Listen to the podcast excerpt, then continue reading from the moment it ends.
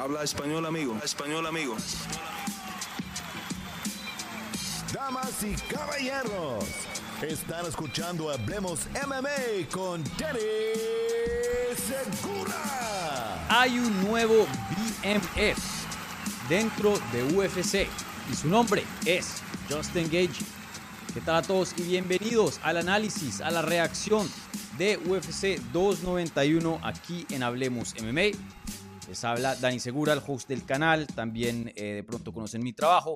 Eh, para MMA Junkie en el lado de inglés. Soy periodista para ese portal americano. Y, bueno, bienvenidos a la previa, perdón, al análisis oficial de UFC 291. Aquí estaremos analizando pues eh, esta gran cartelera. lo que nos dejó esta cartelera. Bastante de que hablar, muchos, muchos resultados positivos. Eh, excelentes finalizaciones y por donde lo quieran ver, hay una historia, hay algo de qué hablar. La verdad que UFC 291 fue un gran, gran evento, fue un poco criticado, ya que eh, no había una pelea de título de campeonato oficial, teníamos esta del BMF, eh, que pues no, no es un cinturón indiscutido, pero sin duda nos deja bastante de qué hablar, bastante de qué analizar, y eso estaremos aquí haciendo en este análisis de UFC 291. 91. Así que bienvenidos a todos nuevamente y, bueno, listos aquí para hablar de la cartelera. Entonces, antes de entrar en materia y empezar a analizar estas peleas, y nada más me voy a enfocar en la cartelera estelar, ya después si quieren preguntar algo acerca de las preliminares, tendrán la oportunidad de poner su pregunta y, y bueno, al final vamos a contestar preguntas de, los fans. No necesariamente de, los, de las preliminares, puede ser de cualquier cosa respecto a UFC 291, pero si, necesitan que hable de algo que no hable en mi análisis de primeraza, pues eh, ahí tendrán la oportunidad de, recordarme o, de por lo menos eh, implementar, eh, insertar cualquier topic que quieran aquí en lo que va a ser el análisis de UFC 291. Entonces, gente, primero que todo, un like a este video. Si son nuevos, bienvenidos, suscríbanse para más contenido. Y, bueno, em, eso es todo. Así que empecemos a hablar de UFC 291. ¿Va? Entonces, como siempre hacemos aquí en el canal, empezamos con lo más grande. Siempre empezamos con el evento estelar y empezamos obviamente con esta pelea de campeonato de BMF entre Justin Gagey y Dustin Poirier. Esta pelea era una revancha del 2018 eh, y bueno, cinco años después estos dos se topaban casi que con récords, casi no, con récords idénticos de 6 y 2, las mismas derrotas, los dos habían eh, llegado a ser campeones interinos en, ese lapso y este era como el, la diferencia, ¿no? Esta pelea por fin iba a diferenciar estas dos carreras en los últimos cinco años. Y se esperaba una guerra brutal, una guerra de campana a campana, y eso no fue lo que vimos resultado oficial terminó siendo Justin Gagey derrota a Dustin Poirier vía knockout eh, en el segundo round, al minuto del segundo round, eh, con una patada a la cabeza. Un resultado que creo que pocos se lo esperaban.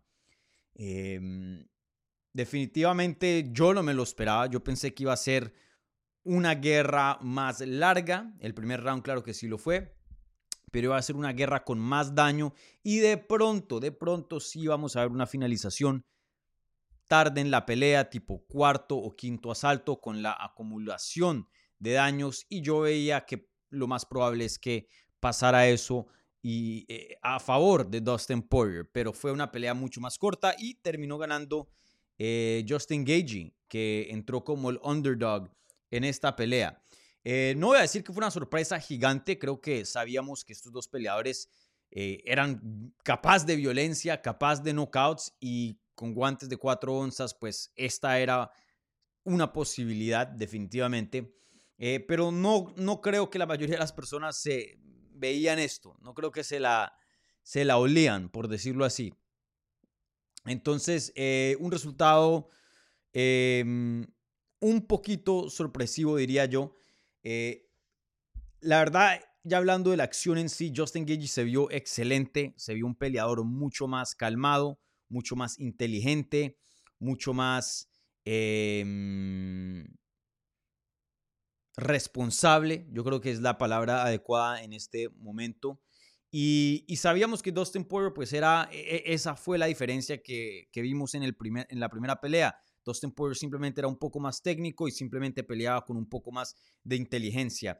Y en el transcurso del 2018 al 2023, sí había visto cambios en Justin Gagey, pero yo pensaba que no lo suficiente para ganarle aquí a Dustin Poirier.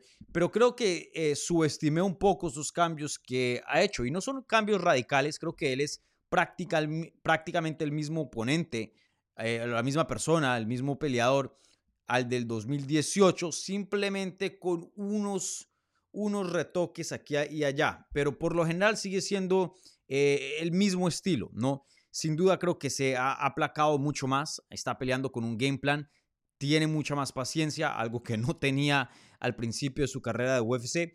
Y claramente eso lo, lo ha posicionado para ganar peleas que antes no podía ganar. Porque sí, pueda que tengas el poder, la quijada, la violencia, pero parte de este juego, especialmente ya en el nivel élite, donde estamos hablando de diferencias muy, pero muy pequeñas que, que van a definir entre derrota y victoria, em, tener estrategia y, pelear con algo de calma y, poder ver las cosas de una manera un poco más fría, si sea una pelea donde se calientan las cosas muy, muy rápido, eh, eso hace una diferencia muy grande y, creo que eso fue lo que vimos. Justin Gagey, eh, igual que la primera, empezó a atacar las piernas de Dustin Poirier eh, y tuvo mucho éxito ahí. Los dos estaban conectándose muy bien, pero ahí la diferencia fue que Justin Gagey, si le conectaban, no mordía bucal, iba para adelante porque necesitaba igualarlo y empatarlo. En ese momento no, retrocedía y cogía las cosas con un poco más calma con más calma y, eso pues fue la diferencia más grande. También creo que pues si estos dos pelean 100 veces, eh, estoy seguro que Dustin Poirier también en otro universo, en otra realidad, también noquea a Justin Gage en el segundo asalto. Los dos son muy, muy parejos eh, en la pelea, ¿no? Eh, los dos tienen chances de, ocasionar lo que vimos el sábado. Entonces, en este caso fue a favor de Justin Gage y bueno, así es este deporte. Pero sin duda una excelente victoria para Justin Gagey. Probablemente la mejor victoria de su carrera, me atrevería a decir. Déjenme ver rápidamente su récord.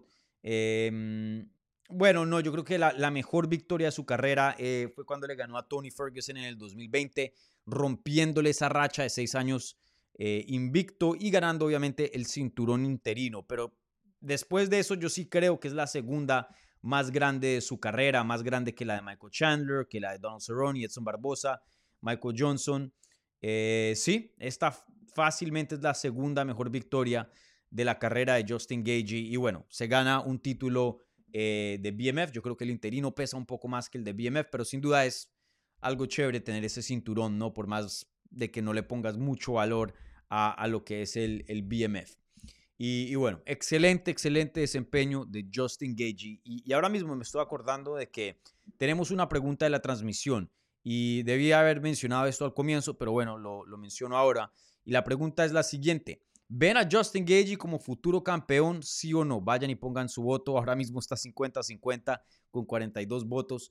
Entonces va a ser muy interesante repasar esta pregunta, porque yo sí creo que es una pregunta que vale la pena hacerse eh, entrando a este evento, yo veía a Justin Gagey y a Dustin Poirier como parte de la élite, claro que sí, dos del top 5, veteranos, peleadores muy, muy emocionantes, con buen nombres, eh, peleadores de pay-per-view, pero ya los empezaba a ver un poco más lejos de, de futuros campeones. No creo que ya sus mejores días, aunque todavía eh, pensaba que estaba en, sus primes, los dos peleadores, ya veía eso un poco más, más lejano. Ya ganaron los dos el interino, tuvieron su oportunidad en discutido, no dieron la talla. Y, bueno, ya pues eh, estábamos viendo lo último del Prime que iba a ser muy bueno. Pero creo que esta, esta victoria de parte de Justin Gagey inspira un poco más allá, lo suficiente para decir con certeza que va a ser campeón en el futuro. Les voy a reservar mi análisis para ya repasar la pregunta, lo último de la transmisión, pero yo creo que eh, sí es una pregunta que, vale hacerse la pena, eh, que vale la pena em, preguntarse, porque em, porque creo que inspiró, creo que inspiró y, creo que de pronto hay algo ahí en, Justin Gage, veremos, más adelante hablaremos de, eso. Pero bueno, eh, ya hablando acerca del futuro de, estos dos peleadores, ya les hablé un poco de, la técnica, de lo que vimos en sí el sábado en la noche en UFC 291. Ya hablando ahora del futuro, de qué le sigue a estos dos peleadores, eh, empezando con Justin Gage, pues creo que esto le, le da un tiquete, le da un, le, asegura un chance de que sea el siguiente retador en 155 libras. Habíamos hablado anteriormente de que Volkanovski podía arruinar eso, ya que pues él también pinta para una segunda pelea de campeonato en el peso ligero. Pero con lo que vimos de Justin Gagey, creo que, eh, vuelvo y digo, la gente y el público quedó un poco inspirado de, su desempeño, porque sí vimos una mejor versión de Justin Gagey eh, esta noche. Eh, en UFC 291. Sí vimos una mejor versión. Y, es difícil de, era difícil de, imaginar ya que pues tenía 34 y, pues ya más o menos es quién es, ¿no? Pero sí creo que sigue en mejoría este peleador a, pesar de que de pronto muchos pensaban, y me incluyo en eso, que ya estaba en lo último del Prime. De pronto su Prime pueda que sea un poquito más largo de lo que pensemos o lo que pensábamos entrando al combate.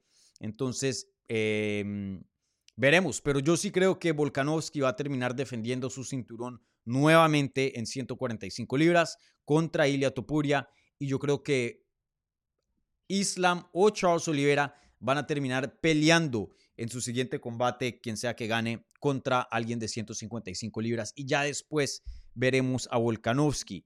Em, pero sí, yo creo que esto le, le, garantiza, y bueno, le garantiza entre comillas, porque no hay nada garantizado en UFC, el mismo Dana White siempre lo dice, pero creo que lo pone en la mejor posición posible para ser el siguiente retador en 155 libras. Sin duda tiene el mejor caso que, cualquier otra eh, categoría, que cualquier otro peleador, perdón.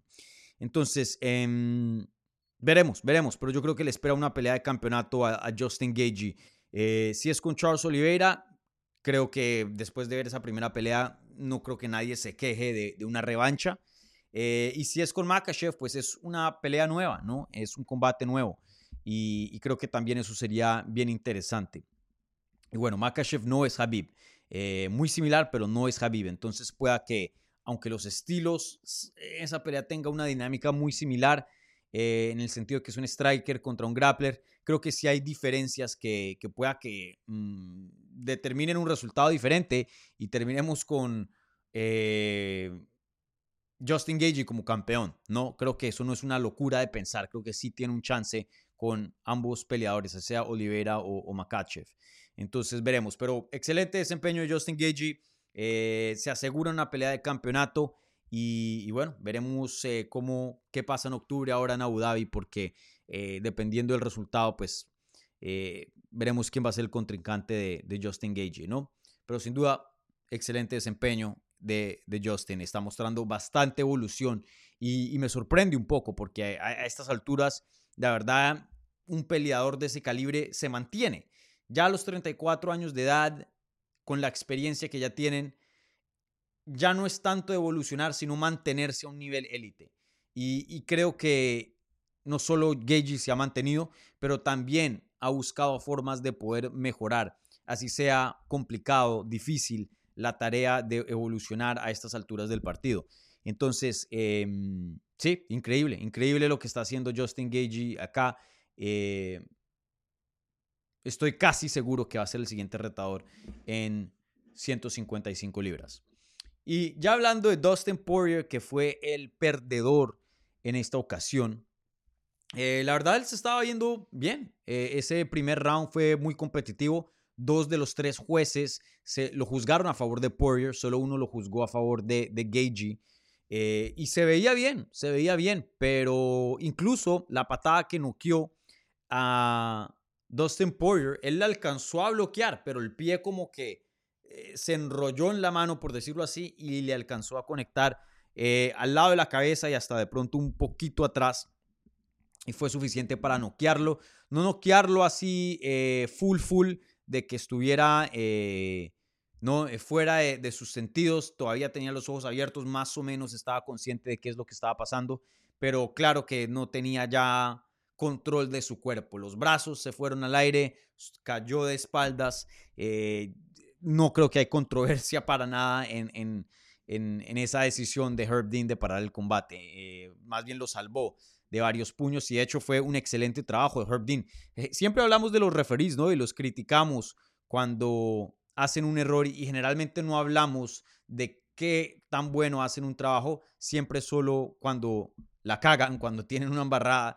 Eh, pero en este caso, tocarle también sus flores a Herb Dean, que literalmente se barrió como si estuviera en un partido de fútbol y inmediatamente eh, paró eh, la acción y no dejó que Justin Gagey le siguiera conectando a, a Poirier. Y pues un peleador en esas que reciba más golpes, pues puede ser muy grave, ¿no? entonces, excelente trabajo ahí de, del referee Herb Dean. Pero bueno, ya de vuelta a lo que es Poirier. Me pareció que se vio bien, me pareció que se vio bien. Eh, creo que ese, esa patada hubiera noqueado a cualquiera en la división si le hubiera conectado de esa manera. No creo que vimos una versión desgastada, una versión em, con una quijada eh, deteriorada, que estuviera en declive, porque habíamos hablado también eh, en la previa de que ese era un miedo, ¿no? De que alguno de estos peleadores o ambos, ya que han tenido tantas guerras a través de su carrera, de, que de pronto entren y, sean otros.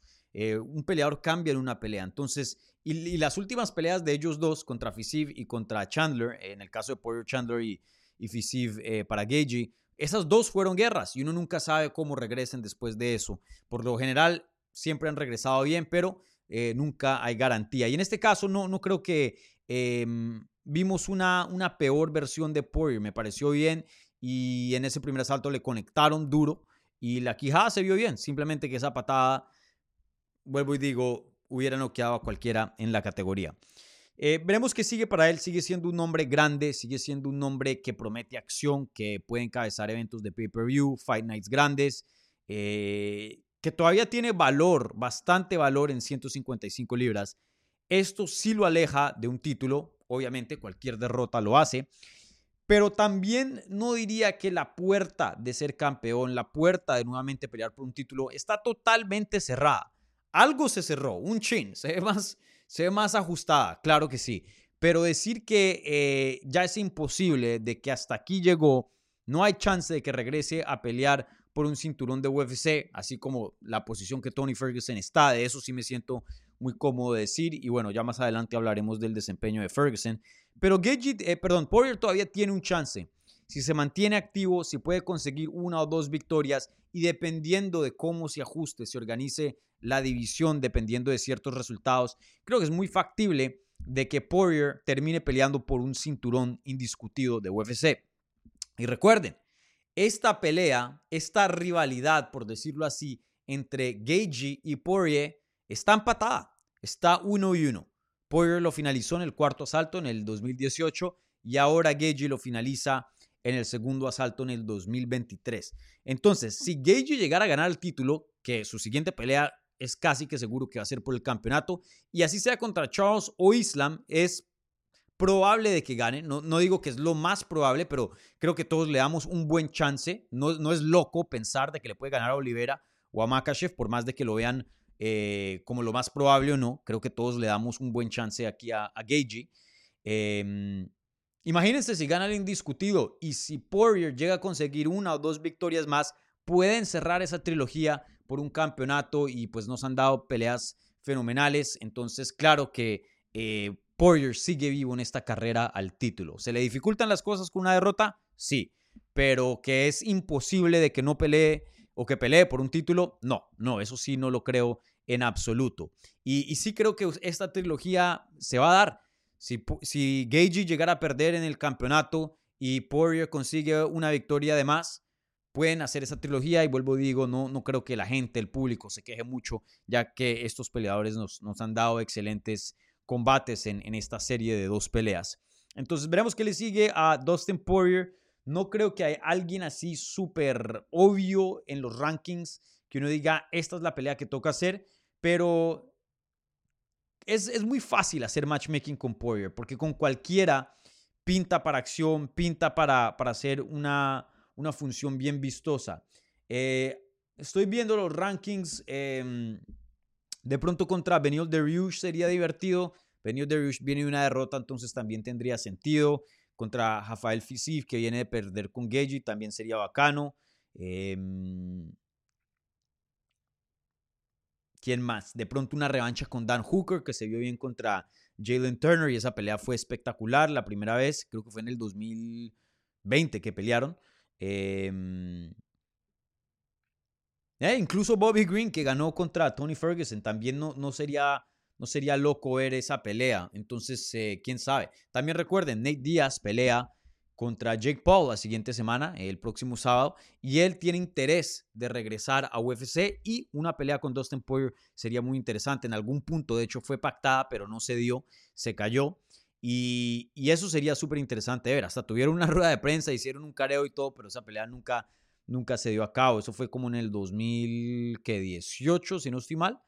Eh, también esa sería una posibilidad, pero Creo que eh, lo que le espera a Poirier, debido al calibre que tiene, al nombre que tiene, a la acción que promete, le esperan cosas grandes. Así venga de una derrota, fácilmente puede encabezar un Fight Night, fácilmente puede estar en un evento coestelar de un pay-per-view grande. Eh, Poirier sigue teniendo bastante relevancia en, este deporte y específicamente en esa división. Poirier, eh, yo lo entrevisté a Poirier eh, antes de su pelea con Conor, la segunda. Y él me había dicho a mí, y esto fue como de primicia, sí, fue de primicia, eh, la primera vez que, que creo que da sus comentarios, que él le gustaría subirse a 170 libras porque los cortes sí son duros. Poirier es bien grande, yo lo he visto en persona. Eh, de pronto un 170, hay, combates eh, chéveres, no sé, con un Vicente Luque o, o, no sé, tendría que ver exactamente los rankings, pero también eso podría ser una opción. Eh, por un tiempito se había hablado de Colby Covington también. Entonces, quién sabe, también puede que una nueva categoría le, le siente bien. Veremos qué le sigue a Poirier, pero vuelvo y digo, no, sus chances de pelear por un título no se han cerrado completamente. Creo que todavía tiene, tiene, tiene una posibilidad ahí. Eso sí, ah, lo que sí me gustaría ver de Poirier es que se tome un descanso. Después de un knockout y todas las guerras que él ha tenido, no me gustaría verlo regresar rápidamente en tres, cuatro meses. Que se tome un descanso, ya regrese a finales de año, diciembre o a principios del 2024. Creo que eso es lo más recomendable eh, después de un knockout de este tipo, ¿no? Pienso yo. Bueno, em, sí, creo que eso es prácticamente mis, toda mi opinión. Em, no sé qué más decir acerca del evento estelar. Eh, si me falta algún ángulo o algo específico que quieran hablar, bien pueda pónganlo ahí en las preguntas del live chat y yo voy a contestar esas preguntas al final del programa, eh, al final de mi análisis em, inicial aquí de estas peleas. Entonces, ahora pasemos al evento coestelar y les recuerdo, gente, por favor, un like a este video si están viendo en vivo, si están eh, viendo en repetición, también revienten ese botón de like y si están escuchando en audio, un buen review en cualquier plataforma de podcast que estén usando, ¿va? Y les recuerdo otra vez, al final contesto preguntas, pónganlas ahí en el live chat. Como, como saben ya ustedes, las preguntas que vengan eh, por el super chat con un apoyo, una donación al canal, reciben prioridad en estas transmisiones. Bueno. Em, bueno, ahora sí hablemos del evento coestelar de esta cartelera. Fue una pelea de las 205 libras, donde Alex Pereira hacía su debut en la división, el ex campeón de peso mediano de 185 libras. Y Alex Pereira triunfó en su debut de 205, derrotando a Jan Blachowicz vía decisión dividida, 29-28 en dos carteleras y un 28-29 eh, en otra, o un 29-28 a favor de Jan Blachowicz. Eh, yo juzgué la pelea un 29-28 a favor de Pereira. Claramente Blajovic gana ese primer asalto, no hay otra manera de verlo.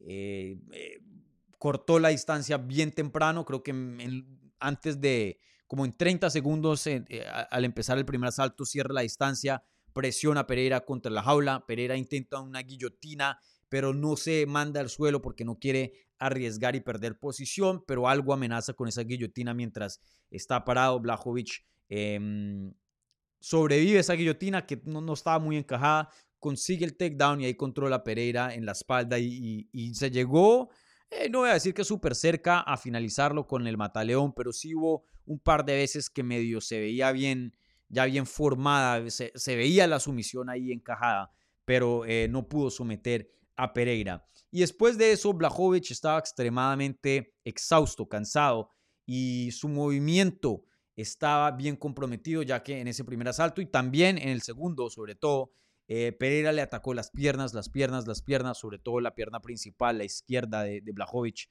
Y Blajovic casi que ni podía pararse con mucha fuerza.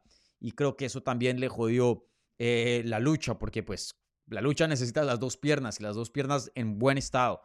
Y, bueno, sí tuvo algo de éxito de pie conectando con algunos puños, pero la quijada de Pereira estuvo buena, no, no lo tambalearon y, y él también conectó con sus puños, pero creo que eh, las patadas hicieron una, una gran diferencia. El jab al cuerpo también le quitó bastante aire a Jan Blachowicz y, vimos eso empeorarse, ¿no? El segundo asalto fue medio competitivo eh, y ya en el tercero eh, vimos que Pereira pues claramente se estaba llevando la pelea. En los últimos 30 segundos de ese tercer asalto, Jan Blachowicz consigue un derribo, pero sabemos que acá lo principal no es control, no es takedowns, es daño. Y claramente en el segundo y el tercer asalto, Alex Pereira hizo el más daño de, ese combate. Eh, vi en Twitter que me pareció que esto fue controversial de lo que vi algunos comentarios. Hay gente que jura que Jan Blachowicz ganó el combate. Yo no lo vi así. Hay peleas que yo les digo, hey, se la juzgué de esta manera, pero entiendo que hay una manera de juzgarla a favor de el otro, ya que em, hubo rounds cerrados, pero eh, en este caso no me pareció así, no me pareció así, me pareció que el segundo y el, tercero fueron bien claros para Pereira y el primero clarísimo para Jan Blachowicz. Eh, entonces no creo que fue controversial, no creo que aquí robaron a Jan Blachowicz, pero hay gente en Twitter diciendo eso, pero bueno, en Twitter pueden encontrar de todo. Alguien se está quejando de algo en Twitter, por más loco que sea. Em, también no voy a decir que eh, eh, es súper definitivo. Ah, fue competitiva la pelea, sí, pero, pero lo vi bien claro para Pereira, en mi opinión. Eh, también vi que Pereira, bueno, ya hablo después de, de, esto. Sigamos hablando técnicamente del combate. Em, me impresionó mucho Pereira cómo se vio en 205. Pensé que en el transcurso del pesaje ceremonial, que fue la última vez que los vimos a los dos encararse, eh, estos peleadores siguen creciendo y siguen recuperando peso, ya que pues esa mañana habían cortado el peso. Pero pensé que Jan Blachowicz de pronto iba a cerrar un poquito ese gap porque sí se veía más pequeño en eh, el pesaje ceremonial. Pero en cuanto al Fight Night, Jan Blachowicz se veía un poco más pequeño que Pereira. No por mucho, sí se veían de la misma categoría, pero pensé que de pronto iban a estar un poco más empatados. Em, yo hasta creo que Pereira tenía la ventaja del tamaño en ese combate y era el peleador más fuerte. Y estamos hablando de un Blachowicz que es uno de los más grandes y uno de los más físicos en la categoría de las 205 libras. Entonces, la verdad que Pereira y no tuvo mucho tiempo entre peleas. Recuerden, hace tres meses en abril dio 185 libras y ahora a finales de julio regresa en 205. No es que eh, se tomó un año o dos, así como John Jones lo hizo para el peso pesado, para alzar pesas y subirse de peso eh, y de masa muscular para poder competir más. No, literalmente tres mesecitos y ya estaba de regreso. Entonces prácticamente no cortó peso en vez de aumentar y aún así se vio bien, pero bien grande.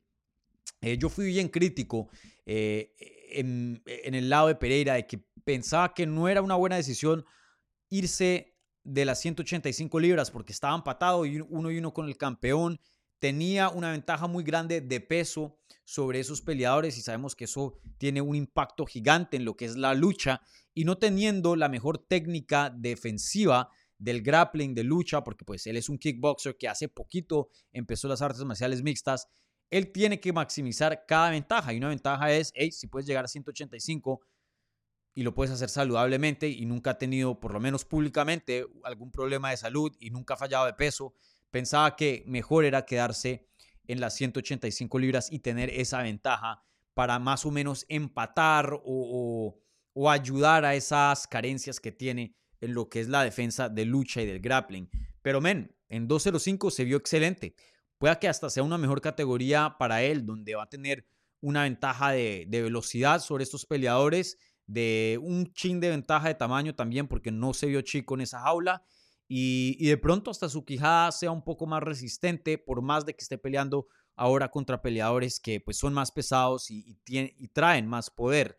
Eh, entonces veremos. Yo sí creo, eh, y, esto lo dijo Pereira en la rueda de prensa después del combate, que para él este fue su, su test, su prueba más dura en 205 libras. Yo sí creo eso. Yo sí creo que de todos los matchups, y no estoy diciendo que Blachowicz es el mejor, ustedes saben que los estilos hacen mucho la diferencia. La, la, matemática de las artes marciales mixtas no tiene sentido a veces. Si tú le ganas a este y si ese le ganó al otro, no significa que le puedes ganar al otro.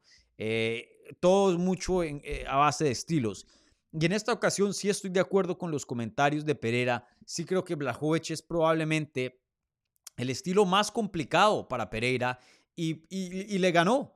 Eh, no estoy diciendo que ya se va a coronar como campeón y de aquí en adelante todo es pescado, todo es fácil. No, claro que tiene trabajo por delante, hay oponentes muy duros. Un llamado Geo le puede presentar bastante peligro, igual un, un Prochaska, pero pero sí creo que Blachowicz era, era lo más jodido para él, la, prueba más dura. Y mucho de eso era porque Blachowicz tiene un buen striking, tiene un poder brutal y tiene la lucha y es un peleador muy físico. Prochaska no tiene esa lucha. Eh, va a pelear en los términos favoritos de Pereira, igualmente un Jamal Hill, que es el striking, obviamente.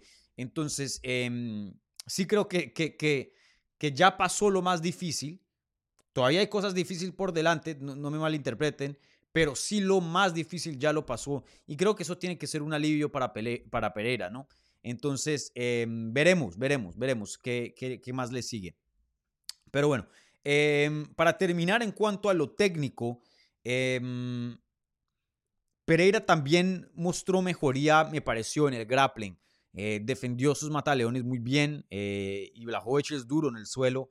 Eh, tuvo buena defensa de, de derribes. Y, supo manejar la pelea muy bien, supo manejar la pelea muy bien. La verdad que quedé muy, muy impresionado de Pereira. Y, lo más loco es que esta fue su pelea número 10 en las artes marciales mixtas.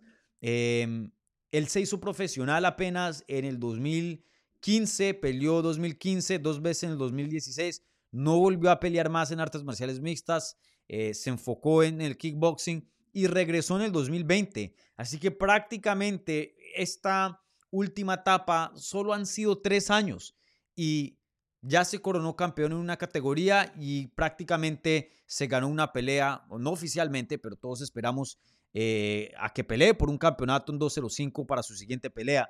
Y, solo lo ha hecho en 10 peleas, la verdad que es increíble. Ni siquiera un Hamzat o, es que ¿quién? ¿Quién se ha vuelto campeón de UFC en apenas eh, ocho peleas como profesional? Muy, muy pocos. De pronto en tiempos pasados donde el deporte era muy joven y todo el mundo entrando a UFC eran 2, 3 y 0.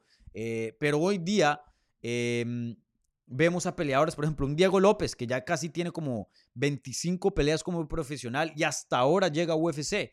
Entonces, la verdad que es increíble lo que ha hecho Pereira en tan solo 10 peleas, no solo en lo que ha alcanzado, y, sí, yo creo que los matchmakers le, le, hicieron a él unos favores porque querían ver esa pelea contra Dazaña, pero vean el producto final lo que vimos contra Jan Blachowicz, un peleador versátil, un peleador élite, no es solo un kickboxer, ya es un peleador de artes marciales mixtas, eh, compitiendo con un Jan Blachowicz y ganándole a un Jan Blachowicz eh, que tiene 40 eh, peleas como profesional y ha estado peleando en las artes marciales mixtas desde el 2007. Pudo defenderle de Ríos, pudo sobrevivir la toma de espalda, que es una de las posiciones más dominantes en el grappling, la toma de espalda y el mount. Entonces, la verdad que estoy muy, muy impresionado. Pereira, imagínense si, él hubiera empezado este deporte hace 5, 6, 7 años em, y pues hubiera continuado, porque obviamente les dije que hubo ese gap entre el 2016 y el 2020. Eh, la verdad que eh, hubiera sido un peleador mucho, mucho mejor. Em, y aún así ya es élite, ya es muy bueno con tan solo un par de años y poca experiencia. Entonces tengan eso en cuenta siempre que vean a Pereira. Sí, no es el más versátil de la división. Em, claro que tiene algo de carencias, pero para el tiempo que lo lleva haciendo, Pereira es todo un crack, todo un crack, porque no es fácil ser un kickboxer toda la vida y pasar a las artes marciales mixtas y aprender jiu-jitsu a los treinta y pico años de edad y luchar con los mejores luchadores de una división eh, históricamente eh, prestigiosa. Entonces, eh, felicidades a Pereira, porque la verdad que todo un crack Pereira. Todo, todo un crack. Súper impresionado con él. Y bueno, ya hablando ahora sí de, qué es lo que sigue a futuro. Em, empecemos con Pereira y luego con, con Blajovic pues como les había mencionado, creo que lo más obvio es que le llegue una pelea de campeonato. Em, ahora mismo no hay campeón en la división. Denme un segundo.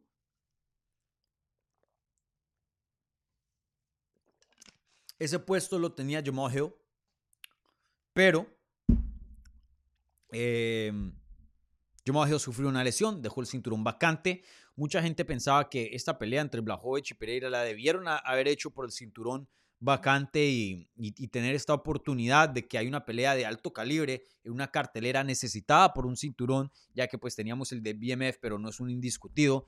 Eh, veían una excelente oportunidad para promover esta pelea a lo que es una pelea de campeonato, pero pues obviamente no, no se dio así y todavía sigue el problema de que en las 205 no hay campeón y se tendrá que hacer una pelea por el cinturón vacante. No tengo información acerca de Jiri Prochaska, el ex campeón, que también tuvo que dejar su cinturón vacante el año pasado por una lesión de hombro. Pero lo que más tiene sentido, y él había dicho que le iba a tomar un año más o menos en recuperarse, y ya nos acercamos a, cumplir ese año. Eh, lo que más tenía sentido era que, o bueno, lo que más tiene sentido ahora, perdón, es que Pereira pelee contra Prochaska por el cinturón.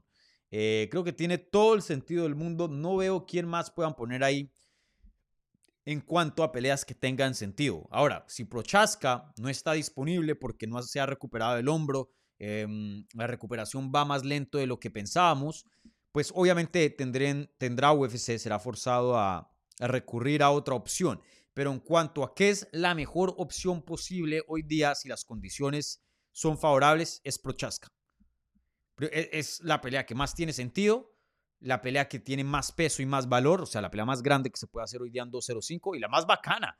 La verdad es que no hay otra. Un Prochaska contra Pereira, eso va a ser una locura total. Eh, me encanta, me encanta ese matchup y, y me encantaría ver esa pelea. Pero bueno, supongamos que Prochaska no es el siguiente. Creo que ahí se seguiría en cuanto a mérito Magomed Ankalaev, eh, Rakic creo que también tuvo una lesión de rodilla, no sé qué tan pronto pueda regresar. Krivlov de pronto. Em, eh, Johnny Walker está en una buena racha, ¿no? Déjenme me cercioro de eso. Em, bueno, tiene tres victorias consecutivas Johnny Walker. De hecho, si no llegan a hacer la pelea de Prochaska, a mí, en mi opinión, y no estoy diciendo que esto sea lo popular, porque creo que muchos de ustedes se van a quejar de este comentario que diga, pero para mí, si yo fuera el matchmaker y no puedo hacer Pereira contra Prochaska, yo hago Pereira contra Johnny Walker en Brasil. Es un cabeza, un pay-per-view en Brasil y llenas arena fácilmente y sería una pelea súper, súper vistosa, ya que Walker es, es un, artista de knockouts, excelente striker y tiene un estilo bien, bien loco, así como el de Prochaska. Entonces, eh, yo haría esa pelea. Entonces, para mí, que recurran a una pelea con Jiri Prochaska. Si no se puede hacer, la opción B sería una pelea contra Johnny Walker. Para mí me gustaría ver eso. Johnny Walker está en el top 10 y tres victorias consecutivas. No es loco eh, pensar de que pueda pelear por el título. Algo merita. No es que viene de, de una mala racha o algo así o que esté fuera de los rankings. ¿no? Eh, es uno de los mejores 10 del mundo oficialmente em, en cuanto a los rankings. Bueno, eh, en cuanto a Blajovic, sí se pone en una posición complicada porque ya tiene 40 años de edad. No se vio terrible, pero sí se vio un poquito menor de lo que estamos acostumbrados de ver en cuanto al nivel que usualmente muestra en esa jaula. Em, antes de eso venía de un empate y, bueno, también había perdido su título contra Glover Teixeira. Entonces ya ha tenido dos oportunidades de título. Bueno, Ganó, contra, ganó el título contra vacante contra Dominic Reyes, lo, lo defiende contra Dazaña, lo pierde contra Teixeira, le dan una oportunidad de título contra Magomed Ankalaev, empate y ahora pierde contra Pereira. Em, complicada posición para, para Blajovic. No voy a decir que sus chances de pelear por un campeonato están totalmente perdidos, porque afortunadamente para Blajovic la división de 205 está muy, pero muy pobre. Probablemente el peor estado de la división en tiempos modernos, en la última década. Esto es lo peor que ha estado la división de las 205. Y no hay nombres, no hay contendientes interesantes.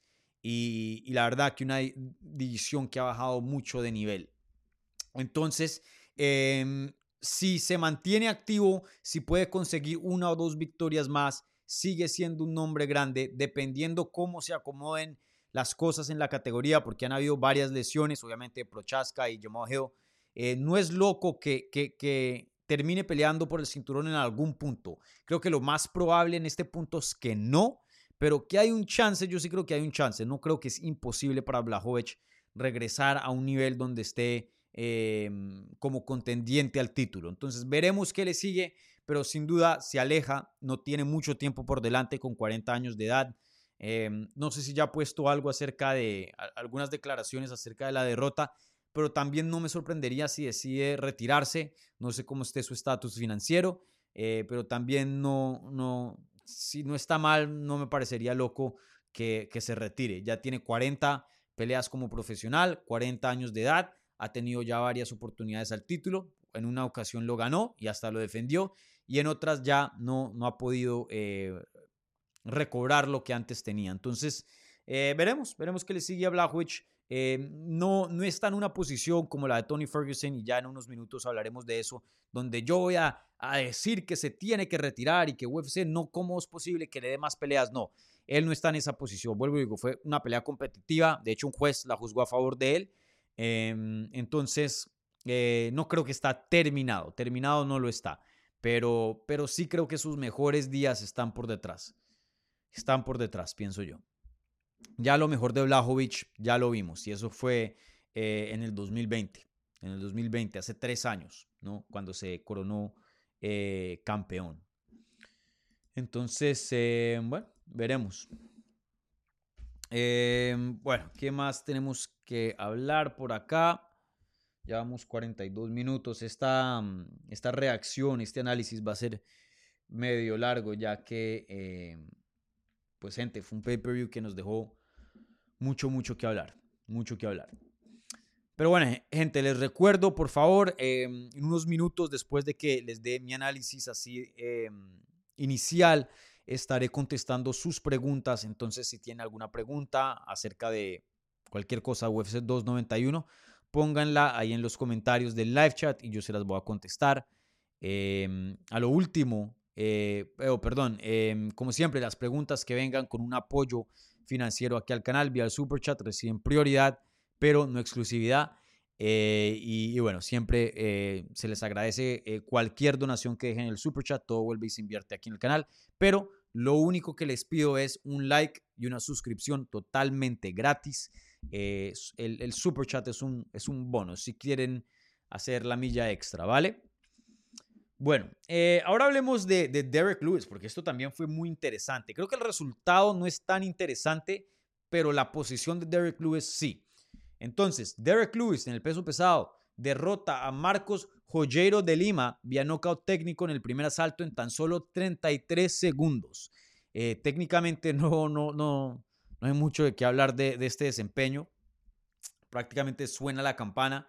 Derek Lewis corre a, través del octágono, salta con una rodilla voladora.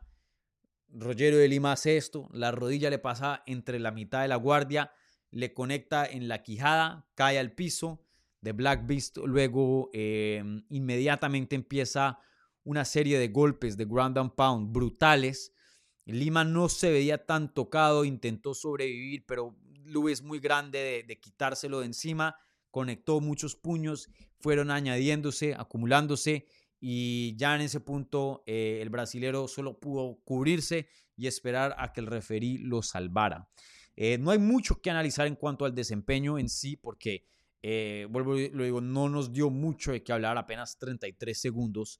Me hubiera gustado ver más de esta versión nueva de Derek Lewis porque dice que hoy día sí se está tomando la carrera en serio y que dejó de tomar gaseosa y hoy tiene un six-pack y esto y lo otro. Eh, me hubiera gustado ver el cardio, ver más allá que, que ha aprendido. Pero pues lo que sí sabemos es que Derek Lewis sigue explosivo, sigue teniendo unas manos pesadísimas. Eh, tiene el récord de, del número de knockouts más grandes en la historia de UFC, que creo que es 27 o 28 knockouts, eh, que es algo ridículo. Y, bueno, em, no creo que esta victoria pese mucho. Rogerio de Lima sí estaba 4 y 1 en sus últimos 5 combates, entonces sí es una buena victoria dentro de la división, pero pues no le está ganando aquí a un top 5, a un élite. Creo que estamos de acuerdo, por más de que respetemos a, Marcos, eh, no es un peleador top 5, ¿no? Entonces es una buena victoria para Derek Lewis, una buena añadición a su highlight. Em, otro knockout más para, para aumentar ese récord.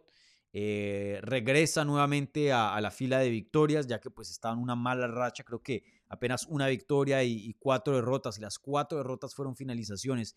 Entonces es bueno, es bueno que haya ganado eh, especialmente de esta manera. Creo que eh, ya esa, esa, esa teoría, esa narrativa de que ya estaba terminado, em, pueda que sí, pueda que el declive todavía exista, ¿no? Eh, vuelvo, vuelvo y digo, el desempeño no nos comprobó mucho, pero por lo menos ya, o sea, creo que una derrota hubiera sido desastrosa. En este caso, hizo lo mejor que podía hacer. Knockout en 30 segundos, literal. Entonces, eh, algo de peso tiene, tiene esta victoria.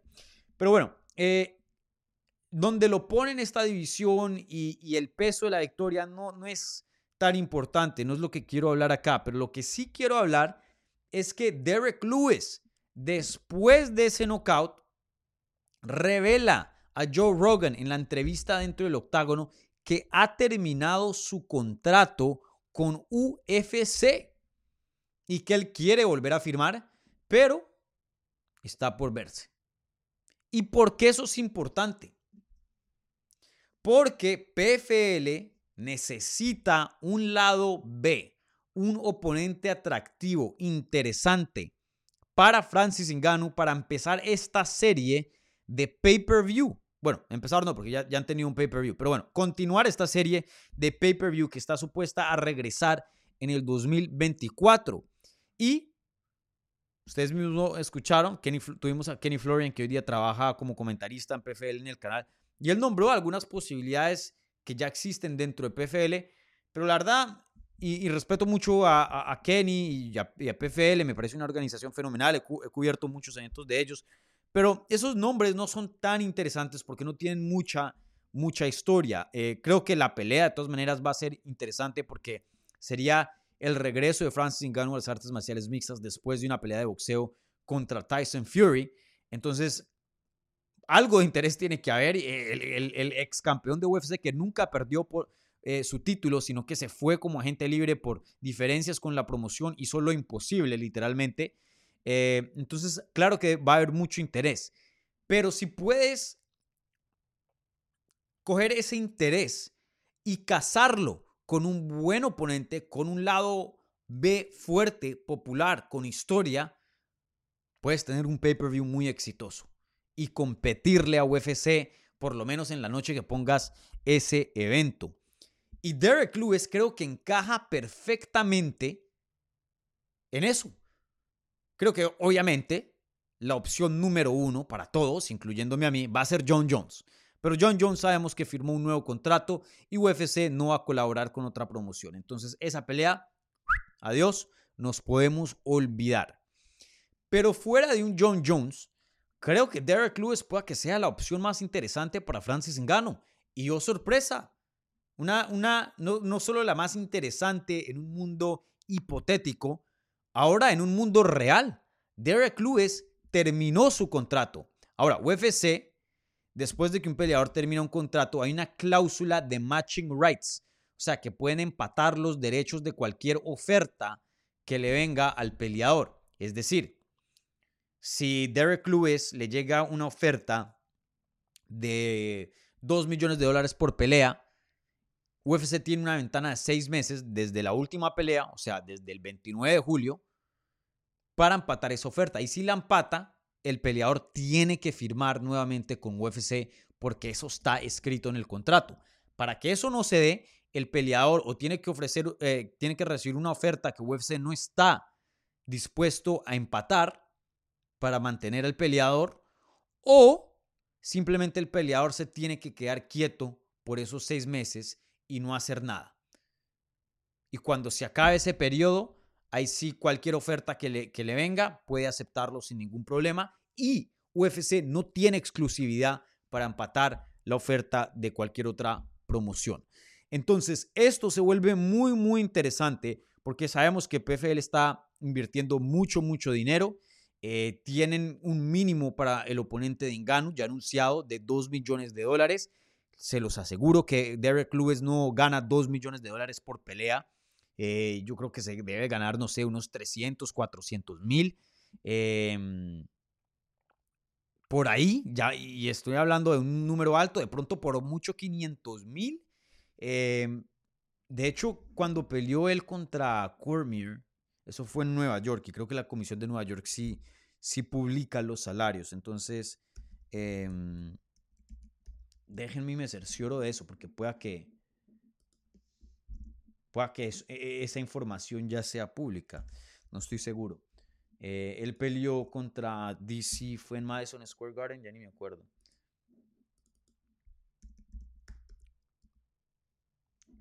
Eh,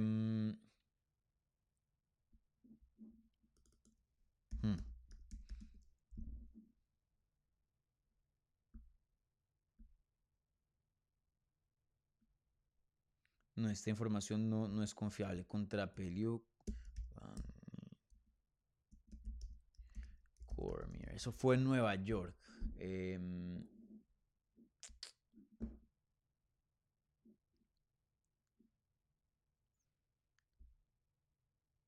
mm, bueno, ya ni me acuerdo, pero en fin. Eh, muy interesante, muy interesante, porque PFL, viendo esto, yo creo que van a tener que ofrecerle bastante a, Derek Lewis. Ahora, Derek Lewis eso dijo que sí quiere mantenerse dentro de UFC y, se ve peleando por el título nuevamente dentro de UFC. Y él le gusta UFC, no es como Francis Ngannou, que tuvo problemas y se, quería ir porque se quería ir, no, no tenía que ver mucho con el dinero.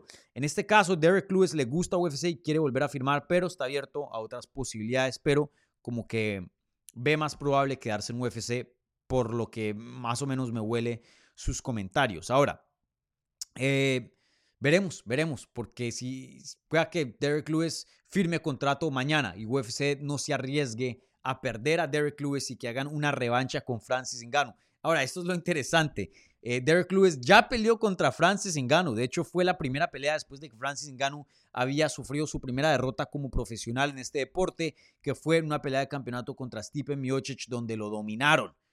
Ahora, esa pelea fue probablemente la pelea más aburrida de la historia de, este, de UFC, por lo menos. Está a la par con Rose Namajunas contra Carla Esparza 2, la que vimos el año pasado en noviembre. Em, no, en noviembre no, perdón, en... El año pasado en como en abril. Bueno, ya ni me acuerdo, pero en fin. Em, fue una pelea desastrosa. Derek Lewis tenía una lesión de espalda y no podía moverse muy bien. Y Francis Ngannou tuvo un problema mental porque esa primera derrota contra Stipe Miocic lo jodió completamente y, como que se frizó y no hubo golpes, los dos se quedaron ahí viéndose y Dana White criticó esa pelea eh, bastante.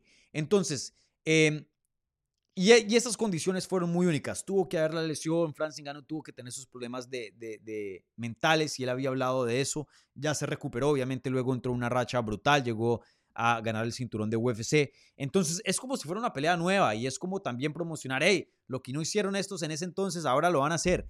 Em, y bueno, Derek Lewis no, no es un nombre muy viejo, ya cuarentón, como estos otros nombres que yo había sugerido, como otros oponentes, como un, Dos Santos o alguien de, de ese estilo, eh, y viene de un knockout, de una victoria. Entonces, sería muy interesante, ¿no? Si, si se va a PFL. Eh, pero eso está por verse, eso está por verse. Pero sin duda, muy, muy interesante. Veremos qué pasa con Derek Lewis. Eh, si yo fuera Derek Lewis, me espero esos, esos seis meses. Me los espero y veo qué ofrece PFL. Porque creo, pienso yo, me gustaría pensar de que PFL está dispuesto a sacar la, la, la chequera y pagar lo que sea para adquirir los servicios de, de un Derek Lewis, porque sí que necesitan un lado B muy fuerte para Francis Ngannou. Eso sí es verdad. Eso sí es verdad. Y bueno, eh, Derek Lewis ya firmó anteriormente, eh, cuando peleó contra Ngannou, em, un contrato para pelear, entonces no, es que le tenga miedo, ¿no? Porque esa es la otra. Muchas personas no quieren pelear contra Ngannou y es entendible, pero Derek Lewis, Derek Lewis lo, lo hace, lo hace. Em, entonces sí, muy, muy interesante. Bueno, ahora pasemos, ahora sí a probablemente, no, probablemente no. Eh, la pelea más triste de esta cartelera. Nos vamos del peso pesado al peso ligero. Em, en las 155 libras, Bobby Green derrota a Tony Ferguson vía sumisión técnica, un triángulo de brazo, a los 4 minutos y 54 segundos del tercer asalto. Qué resultado tan triste. Eh, eso, estaba, eso se esperaba. Yo se los había dicho acá. Yo esperaba que Bobby Green finalizara a Tony Ferguson y eso fue lo que vimos. Tony Ferguson, primera vez que pierde en esta racha contra alguien fuera de los rankings, así que un declive, un paso más allá en el declive que, estamos viendo en su carrera. Y más se, más se alejan las realidades, la, o perdón, más se aleja la perspectiva de Tony Ferguson con la realidad. Él había dicho cinco peleas y un campeonato de UFC. Y esto empieza con Bobby Green y fue finalizado. Y la verdad que fue dominado en todos los aspectos, en el striking, en el suelo. Em, tuvo, claro, algunos momentos sí conectó, pero por lo general Bobby Green eh, estuvo en control. Hubo en el primer asalto que lo conectó y lo tambaleó, eso sí, un chin. Eh, pero fuera de ese momento, la verdad que Bobby Green tuvo bastante éxito en este combate y, y estoy seguro de que si se hubiera llegado a la decisión, Ferguson también hubiera perdido el combate. No es que estaba ganando y luego lo finalizan, así como vimos en esa pelea contra Michael Chandler. En este caso, Tony, Tony, Ferguson, estaba en camino a una derrota por decisión antes de que lo sometieran em, con ese em, triángulo de brazo. Ahora, em, hablemos del, del, desempeño en sí. Eh, Bobby Green se vio como Bobby Green siempre se ve. Creo que Bobby Green ya está en una edad muy tarde de su carrera, creo que tiene como 36, pero se ha podido mantener tiene la velocidad, es explosivo, pega duro, su striking es bueno, su striking es eh, eh, poco ortodoxo, entonces es difícil de descifrar, eh, tiene una buena base de grappling, tiene buenas sumisiones también, peleador, es un buen peleador, ¿no? Pero un élite, élite, así como un Justin Gage, un Dustin Poirier, un Charles Oliveira, un Michael Chandler, no lo es y nunca lo ha sido. en su mejor momento, Bobby Green probablemente llegó a ser uno de los mejores 10 del mundo por ahí en el 2016, 17 pero ya hoy día no, no lo es. Y creo que pues eh, su posición en la división refleja esa realidad. Hoy día no está en los rankings. Eh, vuelvo a digo, sigue siendo un peleador del calibre de UFC, gana, tiene victorias dentro de UFC, es bueno, pero élite, élite ya no lo es. Y, y, él pudo superar a Tony Ferguson, un Tony Ferguson que no se vio terrible, eh, me pareció que se vio mejor que en la pelea contra Nick Díaz, donde se vio muy lento, donde le pegaban y le conectaban con puños y, giraba y como que no quería que le, pegaran. Em, vi un Tony un poco más aguerrido, vi un Tony que la quijada le, como que estuvo un poquito mejor que en combates previos eh, y un Tony Ferguson que, que por lo menos estaban intentando cosas, ¿no? Em, no estaba ahí parado tomando castigo, sí estaba intentando ganar el combate. Pero aún así, con todo eso, no, no fue lo suficiente para conseguir una victoria. De hecho, fue finalizado, su tercera finalización consecutiva. Em, y encima de eso, es un paso más al declive que está teniendo, porque es la primera vez que pierde contra alguien fuera de los rankings. Antes estaba perdiendo contra un Oliveira, contra un Benio Dariush, contra un Gagey, contra un Michael Chandler, que es otro nivel, otro calibre, pero ya esto es un paso más a lo, inevitable. Que le, pasa a todo el mundo, a todos los peleadores. A, todos los peleadores les llega la hora donde se empiezan a, se empiezan a ir, se empieza, o sea, es, normal. Tiene casi 40 años de edad, tiene 39. Y, y bueno, eh, ya hablando del futuro de estos dos peleadores, pues yo no veo cómo UFC puede justificar mantener a, Tony Ferguson dentro de la organización. Ya tiene una, dos, tres, cuatro, cinco, seis derrotas consecutivas. Em,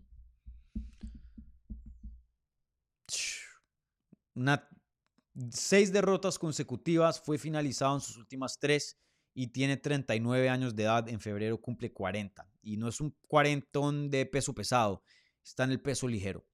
Em, no sé, ¿qué, más puedo decir que, que, ya no he dicho? Lo dije en la previa y creo que lo que dije en la previa se puede copiar y pegar acá. No, no cambia mucho. Eh, pasó lo que pensábamos que iba a pasar y lo que dije en la previa fue basado en lo que pensaba que era la, probabilidad de acá y es que lo finalizaran.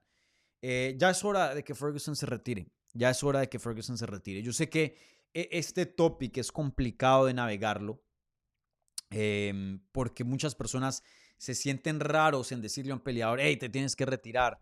y sienten que el peleador es el único que tiene ese derecho de decidir sin, duda es el único que tiene la decisión, ¿no?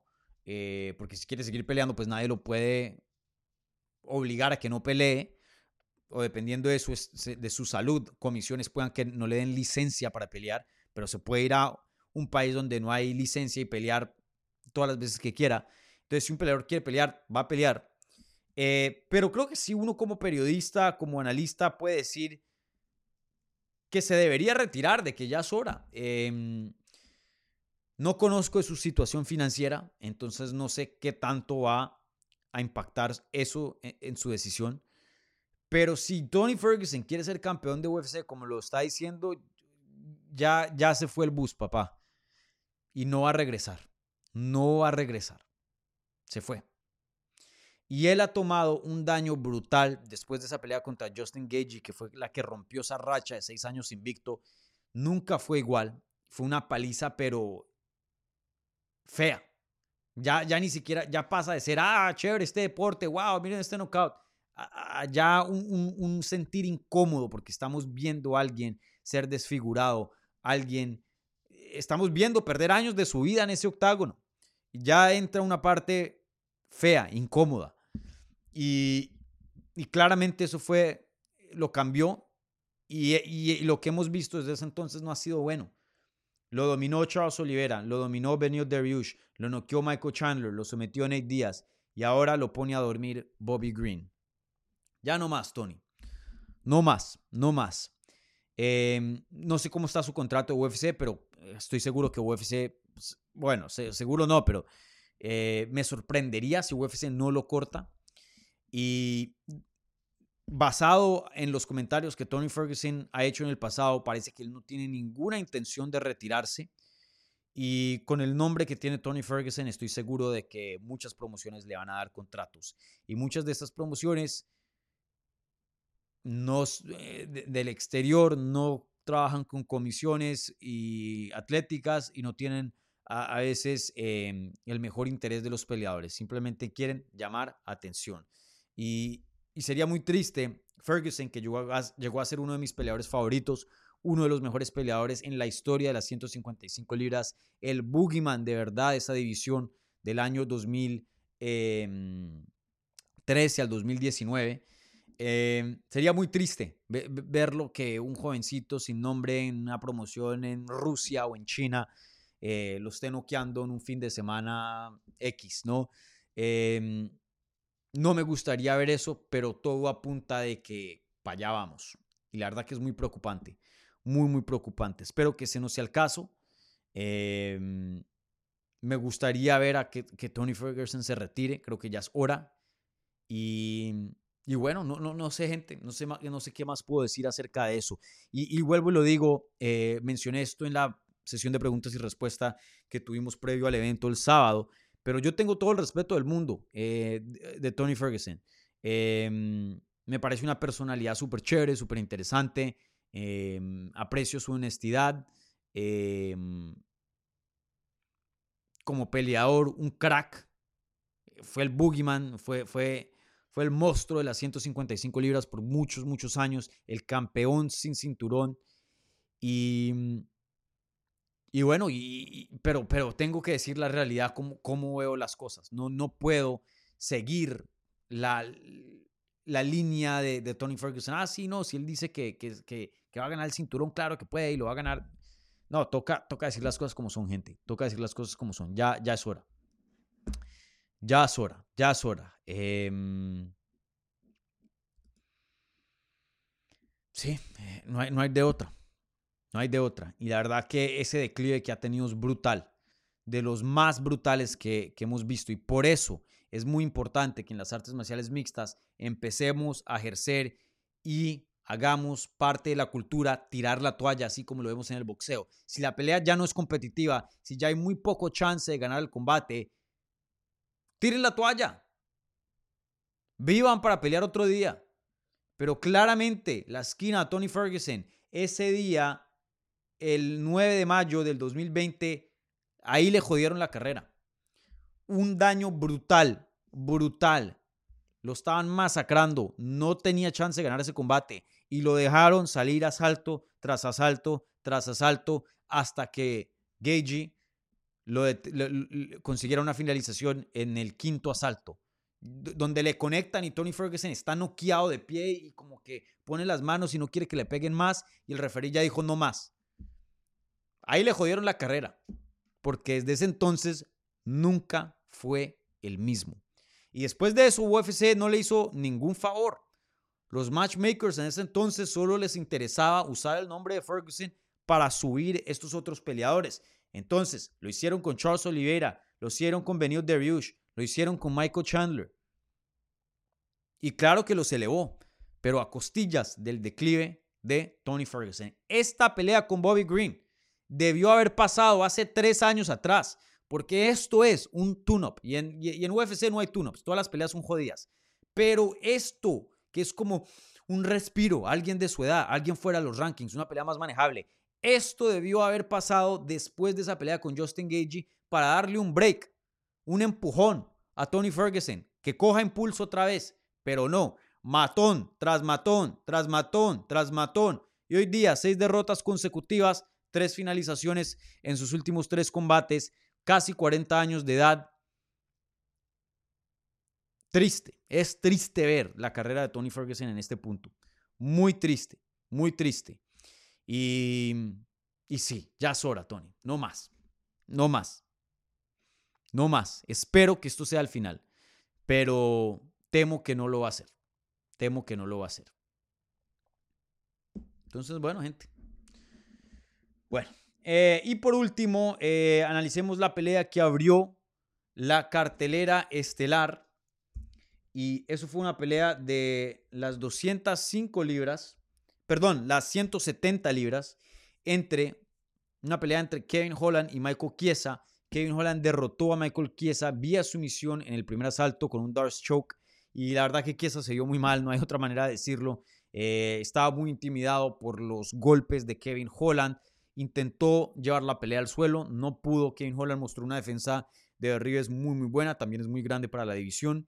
Y, luego Michael Chiesa no tuvo de otra, sino intercambiar con Kevin Holland. Kevin Holland lo tumba al suelo con una combinación y ahí lo sigue al suelo y consigue eh, el Dark Choke y lo somete con eh, relativa facilidad.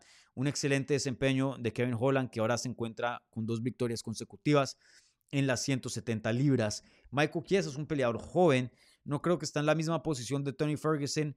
Eh, bueno, tiene 35, tampoco es tan joven, Em, pero no tiene el millaje de Tony Ferguson y sí es más joven. Eh, tres derrotas consecutivas. Creo que si él quiere seguir peleando está bien. Eh, no voy a decir que no, pero su última pelea antes de, la pelea contra Kevin Holland fue en, noviembre del 2021. Y parte de eso es porque ha tenido problemas muy graves de espalda. No se ha hecho una cirugía porque no quiere cerrar su carrera, porque una cirugía de espalda pueda que le, le termine su carrera como peleador. Y ha hecho otras cosas para poder entrenar y pelear, pero e, esa lesión sigue ahí vigente, sigue ahí eh, afectándolo. Y, yo sí creo que este caso me, parece lo que Kevin Holland dijo eh, en la rueda de prensa, me parece certero, debería pensar en el retiro. 35 años de edad y, no tanto porque, te ves súper mal, no, estoy seguro que si sigue peleando, tiene para mantenerse en el top 15 y seguro que puede conseguir victorias importantes a futuro, pero lo digo porque este deporte, men, eh, ustedes saben, cada vez que pelean, tiran los dados estos peleadores con la salud, nunca saben cómo se van a ir de un combate. Y, bueno, em, no creo que va a ser campeón a futuro. y si está peleando por dinero, vean lo que está haciendo él en ESPN. Uno de los mejores analistas hoy día de ESPN. Estoy seguro que ESPN le está pagando muy bien. Es ESPN. Em, si puede hacer carrera como eh, analista, ganarse la vida de esa forma y no arriesgar su salud ya salud que está comprometida porque está teniendo problemas de espalda y eso pueda que se agrave y ya la vejez, no, no pueda jugar con sus niños, mejor dicho, eso pueda que lo afecte gravemente a futuro. Creo que si uno analiza eh, los riesgos y recompensas, los riesgos son muchos más grandes que las recompensas. Vuelvo y le digo, no va a estar peleando por un título. Eh, estoy seguro que gana bien, pero también no es un Conor que diga, bueno, Conor no va a pelear por un título, pero se gana una millonada cada vez que pelea. Em, y tampoco uno puede decir, bueno, pero es que no tiene de otra. No, está teniendo una excelente carrera como comentarista en ESPN. Em, sí creo que, y ahí cada quien, ¿no? Ahí sí yo pienso que es decisión de Chiesa. No pienso que es una locura si decide continuar peleando. Pero pero no sé, ahí debería él analizar y, ver sus prioridades, pero no, no creo que es una mala idea. Por lo menos darle un vistazo a cómo sería su vida si se retira. Eh, ahí veremos. Y en cuanto a Kevin Holland, eh, es muy difícil hablar de Kevin Holland porque dice muchas cosas en los medios y uno no sabe qué es verdad o qué es mentira. Tiene 30 años de edad, cumple en noviembre 31. Sí estamos viendo una mejoría en una carencia que tenía, que era la lucha defiende takedowns, sabemos que sí tiene jiu-jitsu, es alguien fuerte, es explosivo, se mueve bien, entonces eso le ha añadido a esta nueva defensa de takedowns que, que ha creado. Eh, tiene un poder fenomenal, tiene un buen alcance, un buen striking, un buen cardio, buen volumen. La verdad que Kevin Holland es un, peleador muy bueno, y, pero si se acopla, si hacía ciertos ajustes, puede pasar de ser un peleador divertido a un contendiente serio. Y creo que eso es lo que estamos viendo. Hoy día Kevin Holland, si me dicen que va a llegar a pelear por un título, no me parece loco. Creo que tiene con qué. Eh, de ser campeón, veremos, pero de que puede ser un, top 5 del mundo, creo que sí, creo que eh, tiene el potencial para eso. Veremos cómo se dan las cosas, obviamente, pero, pero sí es un peleador muy bueno. Eh, ganarle a Chiesa no es fácil. Noquear a Poncinibio no es fácil. Eh, noquear a, a no es fácil. Eh, a, Buckley también. O sea, él, tiene buenas victorias. Claro, ha perdido también contra luchadores como Hamzat, Vettori, Bronson. Steven Thompson le ganó en el striking. Eh, pero es un peleador que va en mejoría y, físicamente tiene eh, bastante, bastantes cosas a favor. El alcance, el poder, la velocidad. Em, entonces yo sí creo que Kevin Holland, si se toma la carrera en serio y si toma buenas decisiones, pueda que en el futuro termine una pelea de campeonato, no, no sé. Veremos. Y creo que parte de eso es quedarse en 170 libras, donde puede dar el peso, no le afecta a su desempeño. Y claramente esa es su categoría más óptima, la mejor. Pero en la rueda de prensa coge y dice, no, yo me voy a ir a 185 libras.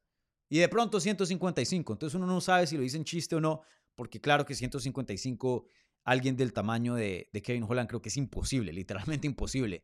Eh, terminan en el hospital antes de llegar a ese peso. Eh, pero si decide subirse a 185 me parece una decisión terrible. Em, hay muchos luchadores que pueden hacer lo que Hamzat hizo, lo que Vettori, lo que Bronson hizo. 170 eh, creo que es donde puede hacer grandes cosas si es que se acopla, si es que pelea responsablemente, si es que mantiene trabajando y evolucionando como peleador. Entonces, veremos. También creo que mucho de lo que él dice y cómo actúa es pantalla. Creo que eh, a la hora de entrenar sí entrena serio, sí se toma esta carrera en serio, pienso yo, pero también pues eh, es difícil, ¿no? Juzgar eso con lo que muestra eh, en sus entrevistas y eso. Pero sin duda a mí me gusta mucho Kevin Holland y creo que él tiene potencial para, para más y estoy seguro que le vienen victorias aún más importantes a futuro. Se está viendo muy, muy bien. peleador muy, muy completo, una prueba muy complicada para cualquiera en esa división en 170 libras.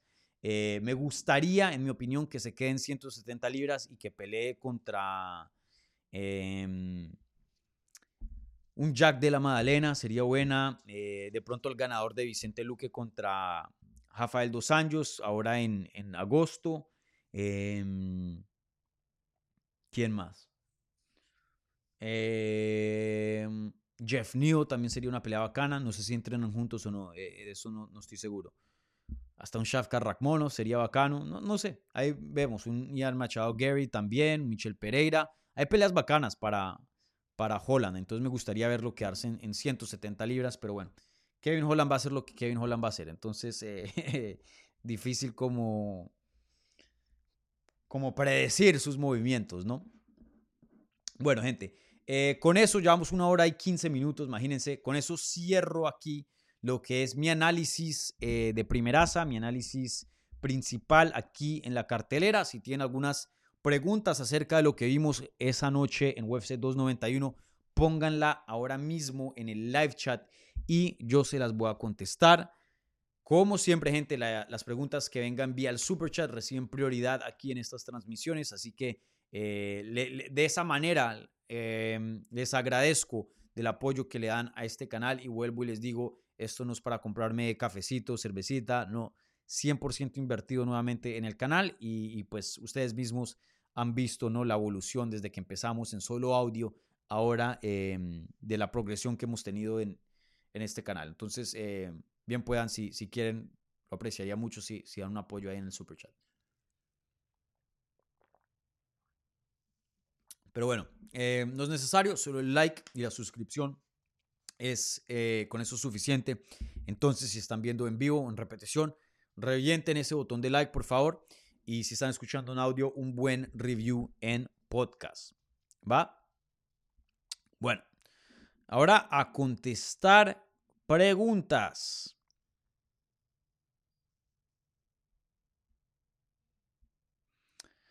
Bueno, bueno, ¿qué hay por acá? Eh,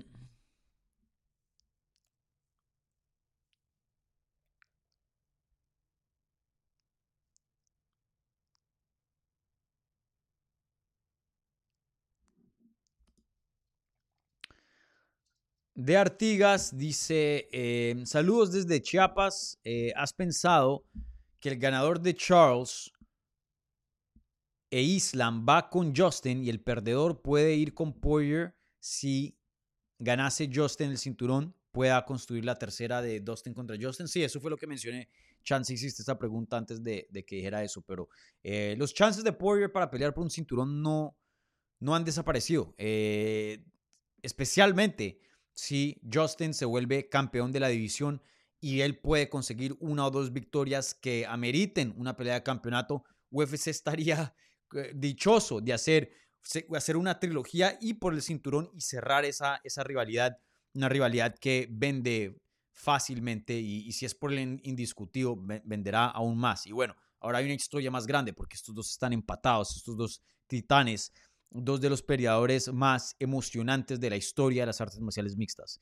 Eh, y que los veamos pelear tres veces, sería todo un lujo, literalmente un lujo. Entonces, eh, creo que eso es probable, probable.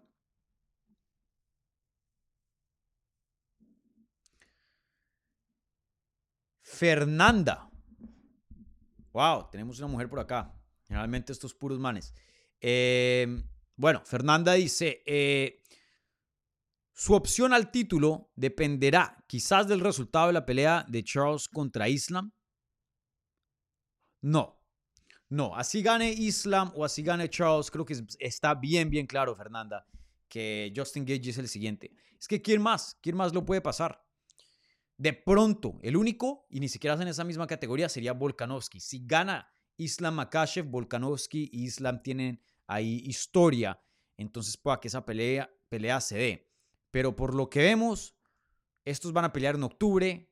Volkanovski le gusta mantenerse activo, entonces no creo que vaya a esperar hasta octubre. Luego esperar a que se recupere Makashev si es que llegara a ganar, ¿no? Y luego pelear nuevamente con él en el 2024. Makashev fue un peleador que históricamente em, no es muy activo. Entonces, eh, yo creo que él defiende el cinturón una vez más y tiene una pelea muy atractiva que pueda que venda con Ilia Topuria en mano, ya que pues Ilia Topuria em, tiene un apoyo gigante de España y sin duda se está volviendo un, un oponente muy, muy llamativo en las 145 libras. Entonces, eh, sería un buen pay-per-view. Entonces, yo creo que eso es lo que va a pasar. Volkanovski va a terminar defendiendo contra Ilia. Makachev o Oliveira, el que gane, va a terminar peleando contra Justin Gagey. Y ahí veremos, eh, volveremos a visitar em, la idea de Volkanovski subir a 155 si es que le gana a Ilia Topuria. Recuerden, Ilia Topuria, pues un peleador muy duro. Ahí tiene una pelea complicada, Volkanovski, por más de que sea eh, el favorito. Creo que todos los esperamos a que sea el favorito, ¿no?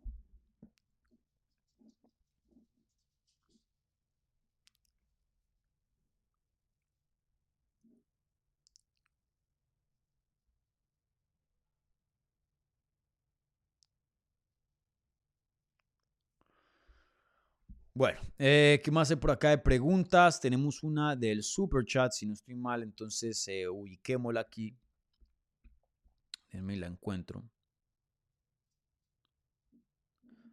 Bueno, Amor fue aquí en el super chat, muchas gracias, pero no dio pregunta. Entonces, si quieres dar una pregunta, eh, mándala, mándala. Si no, tranqui, gracias eh, de todas maneras por tu apoyo, brother. Bueno, aquí tenemos otra pregunta del super chat y esta viene de Alejandro Locia. Y dice, buenas Dani, ¿crees que el nivel que presentó Justin Gage es suficiente para Oliveira? No lo veo como campeón por la lucha de Mahashev. Bueno, creo que cualquier pelea, Justin Gage tiene un chance. ¿Por qué? Porque tiene una buena técnica de striking y pega durísimo. Entonces, eh, lo que le hizo a Poirier se lo puede hacer a cualquiera. Eso no significa que sea lo más probable, pero creo que descartar la idea de que le pueda ganar a, cualquiera de esos dos, sea Makachev o Oliveira, eh, sería, em, sería tonto, sería... Eh, no, no, no, sería para nada sabio descartar la idea de que Justin Gage le pueda ganar a cualquiera de esos dos. Justin Gage, claro que tiene con qué. Em, aún así, yo pienso que Oliveira le gana. Yo tendría a Oliveira como favorito. Y a Makachev.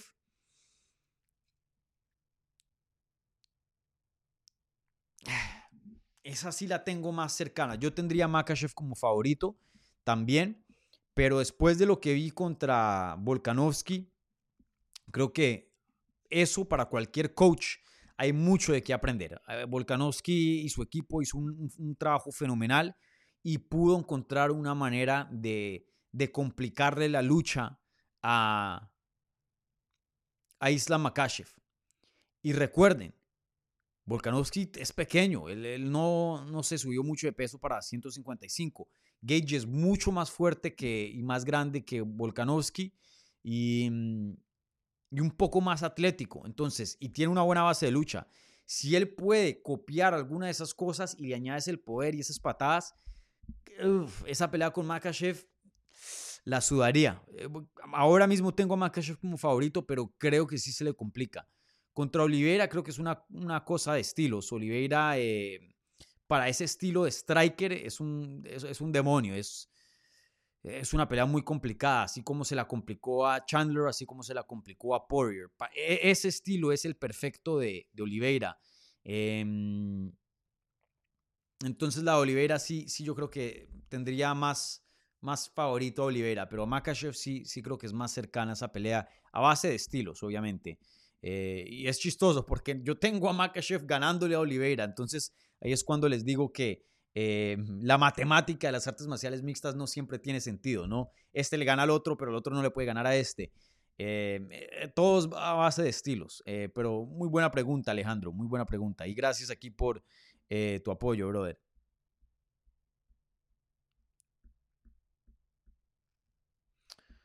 Bueno, ¿qué otras preguntas hay por acá?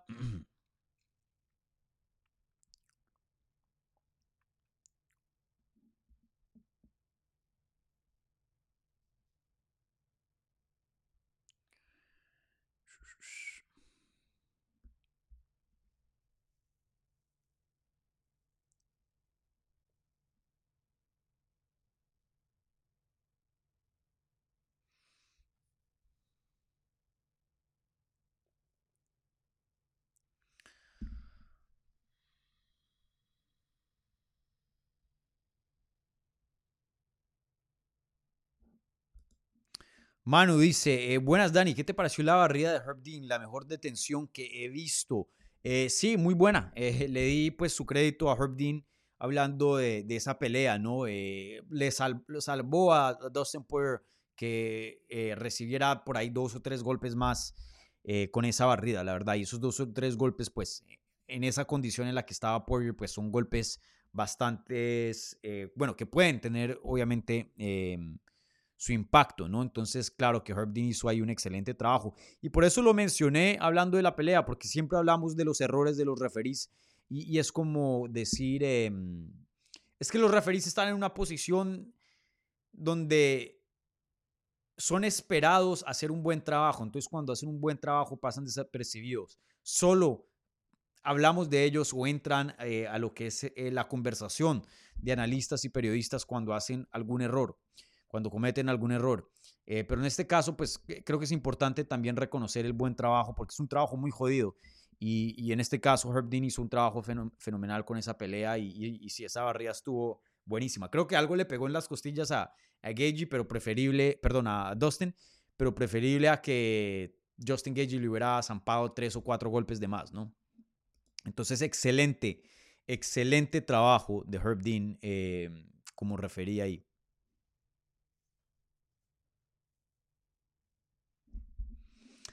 Alejandro Reyes dice, eh, Jan se merecía un 18 en ese primer asalto, me pareció que Pereira buscaba más sobrevivir que ganar la pelea. ¿Tú qué dicen? ¿Qué dices, Dani? Eh, no, un 18 en ese primer asalto no. Entiendo por, el control, el control fue un lapso bien largo y fue una posición bien dominante, pero recuerden, eh, no es como ustedes vean la pelea, es literalmente, tienen que juzgar una pelea no bajo el criterio de ustedes, porque ese criterio no, importa, no cuenta. Es bajo el criterio que las reglas unificadas de las artes marciales mixtas le han dado y han impuesto en las comisiones atléticas, porque ese es el criterio que los jueces, viendo las peleas, usan. Eh, es como decir que el Atleti le gane al, Real Madrid y yo diga, pues no, fue, fue tremendo partido y, y, bien ganado. Entonces, en vez de tres puntos, ese cuenta por cuatro puntos. No, las reglas son las reglas. Eh, en, lo, oficial no va a contar cuatro puntos, van a ser solo tres. Y si empatan uno, igual acá, las reglas dicen que toca dar prioridad a daño. Si un daño es mayor y se acerca a finalizar a un oponente, ahí es cuando estamos viendo un 18 o un 17. Pero en ese caso, eh, Poatán no recibió mucho daño, eh, que, que tuvo que defender un par de intentos al rear naked choke, sí, sí pero no hubo daño de, de, de Jan. Por eso, de hecho, si yo fuera coach de Jan Blachowicz, yo le digo, olvídate de, la sumisión. Dale puño, dale puño, pa, pa, pa, pa, sin parar. Tres, cuatro minutos de control. Por más de que no sean muy, muy grandes esos puños, van a sumar. Y, creo que ahí sí podríamos estar hablando de un 18 para eh, ese primer asalto. Pero la verdad que hubo solo control. Y con control no vas a poder ganar un round 18 bajo las reglas que tenemos actualmente. Ahora, si eso cambia, pues sería distinto, ¿no? Pero, pero las reglas son las reglas, amigo. Entonces, eh, pues sí, ¿no? No hay de otra, sino que darle un 10-9 a, a Jan Blachowicz y, eh, oh sorpresa, pues eso fue reflejado en las carteleras de los jueces, que son los que em, tienen el criterio, ¿no?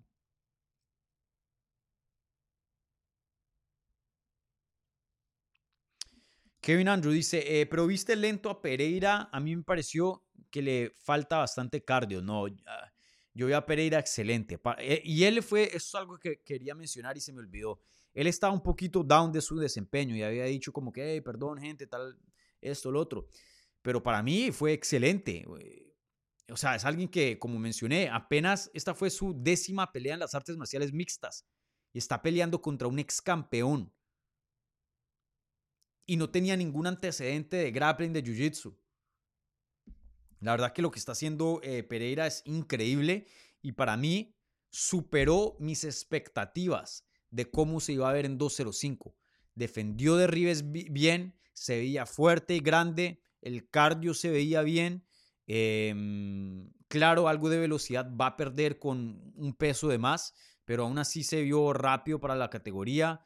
Eh, su quijada, o sea, todo, por, donde lo quieran ver, me parece que fue todo un triunfo. Obviamente hubiera sido mejor una pelea un poco más eh, contundente, un resultado más, más decisivo, de pronto hasta una finalización, pero aún así tenía una tarea muy, muy jodida. Yo sí creo y estoy de acuerdo con lo que había dicho, esta es su pelea más difícil en la división y ya pasó el obstáculo más difícil. De aquí lo que venga también es complicado, pero mucho más manejable el reto o, las pruebas que presentaba Jan Blachowicz eh, contra Pereira, en mi opinión. Se vio bien, para mí me gustó cómo se vio.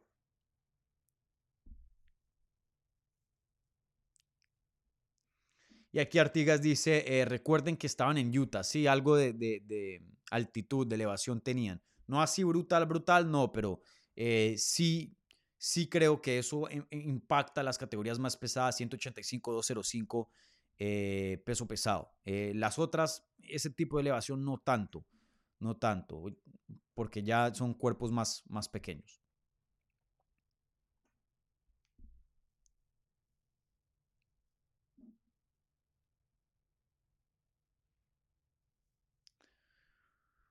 Bueno, ¿qué otras preguntas hay por acá?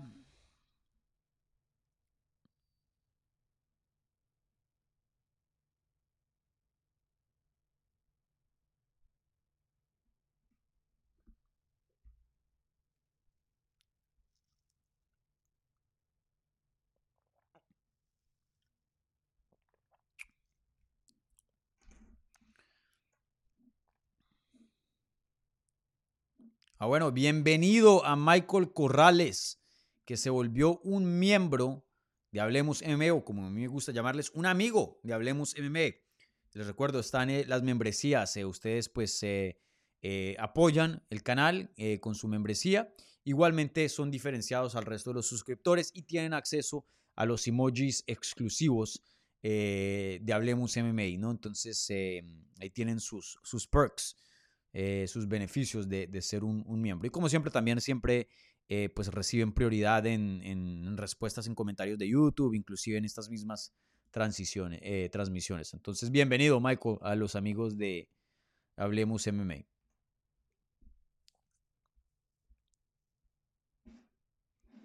Una hora y treinta. Bueno, aquí la señorita Guzmán presente, otra reamiga de, de Hablemos MMA. Saludos a, la señorita Guzmán. Probablemente va a más eventos que yo. Se la pasa yendo a eventos. Eh, ¿Qué más hay por acá? Michael Corrales, el nuevo amigo, dice: Saludos desde Costa Rica, Dani. ¿Qué te pareció Bonfim? ¿Crees que alguno de los tres prospectos invictos, Shafkat, Gary, Bonfim, tenga potencial a ser campeón? Eh, sí, sí. Y yo creo que los pondría en ese orden: Shafkat, Gary y Bonfim. Eh, claro, también en ese mismo orden, pues eh, en cuanto avance de, sus carreras están. Entonces, claro que Shafkat pues se va a ver mejor porque simplemente tiene más peleas, más tiempo dentro de UFC. Gary, más peleas, más tiempo dentro de UFC que Bonfim. Bonfim apenas esta fue su, segunda pelea. Pero él es, él es un duro, man. Él es un crack, invicto. Em, bastante poder en las manos, buena técnica, una guillotina élite, élite, élite pocos se van a escapar de esa guillotina. Eh, Bonfim, un peleador muy, muy completo, muy explosivo, buen atleta. Tiene un paquete muy, muy completo e, e, ese man. Y, yo sí creo que a futuro estos tres van a ser los Dustin Poirier, los Justin Gage y los Michael Chandler, ¿no?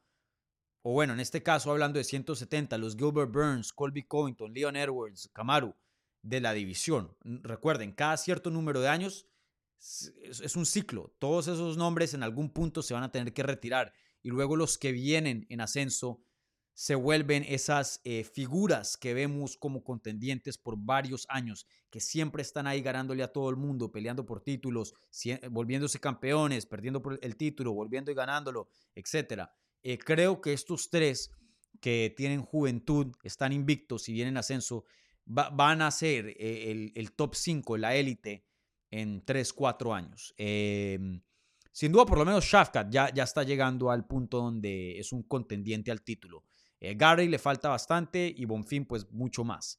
Pero sí, van en ascenso increíbles. Yo me atrevería a decir que alguno de esos tres es campeón. De eso sí me siento muy cómodo. De pronto no puedo decir nombre específico, creo que es Shafkat, me voy más con Shafkat.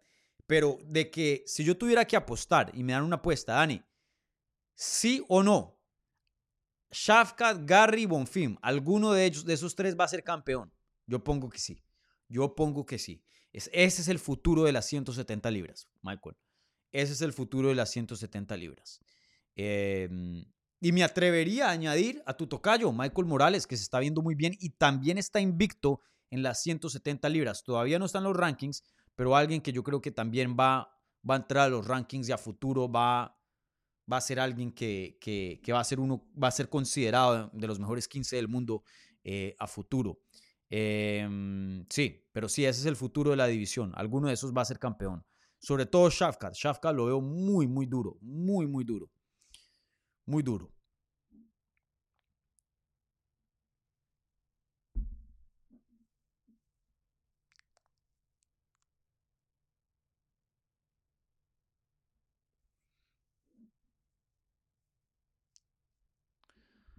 Bueno, eh, ¿qué otras preguntas hay por acá? Chance contesto una más y me voy.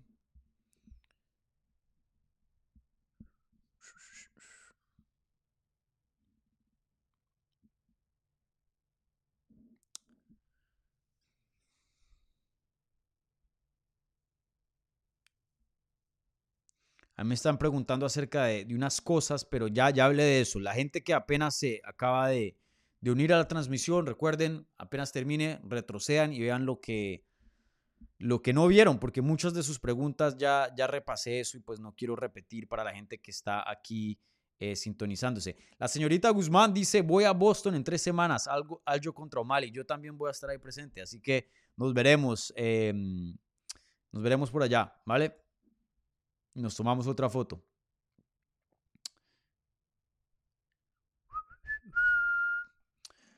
Bueno, eh, con eso voy a cerrar programa. Un par de anuncios, gente. Em, un par de anuncios. Em, mañana voy a publicar una entrevista con Jesús Pinedo, que encabeza el evento estelar de PFL el viernes, eh, la semifinal de el torneo de PFL. Si llega a ganar ahí, su siguiente pelea va a ser por un millón de dólares y por el título de PFL. Así que un gran momento la carrera que Jesús Pinedo está pasando, el peruano, aquí en, PFL. Entonces eh, hablamos acerca de eso y muchas otras cosas. Entonces atentos a esa entrevista. El martes voy a publicar una entrevista con Diego López y el miércoles tengo un par de entrevistas planilladas. Eh, todavía no las he grabado, obviamente las voy a grabar el miércoles, pero ya están planilladas con eh, Ignacio Bajamondes y Jessica Andrade. Así que también estén atentos a esas entrevistas y bueno, por ahí de pronto vendrán otras sorpresitas en las cuales estoy trabajando, ¿vale? Entonces, bueno, y también les recuerdo, hice una entrevista con la leyenda Kenny Florian. No muchos vieron esa entrevista, eh, pero eh, toda una leyenda, todo un crack. Si no han visto Kenny Florian, vayan, vean sus peleas, vean la entrevista, un pionero de las artes marciales mixtas hispanas. Literalmente compitió y fue finalista de la primera temporada de The Ultimate Fighter. Eh, una figura histórica, peleó contra BJ Penn por el título, contra Jose Aldo por el título. Eh, Kenny Florian, todo un crack y fue aquí amable de, darnos de su tiempo y hablar en español, algo que pues él no, no practica mucho, pero esperemos que, que quiera practicarlo aquí más a futuro y comparta más de su conocimiento aquí en el canal. Entonces, bueno, eh, con eso voy a terminar el programa. Un abrazo a todos. Gracias a toda la gente que eh, estuve activa en el chat, sobre todo a los amigos de Hablemos MMA. Igualmente a la gente que eh, dio un apoyo vía el super chat. siempre se les agradece bastante. Entonces, pues nada, gente. disfruten lo que queda del domingo y, y bueno, nos vemos el miércoles en un nuevo episodio de Hablemos Live, 9 de la mañana, hora este, hora de Miami. Así que nos vemos. Chao.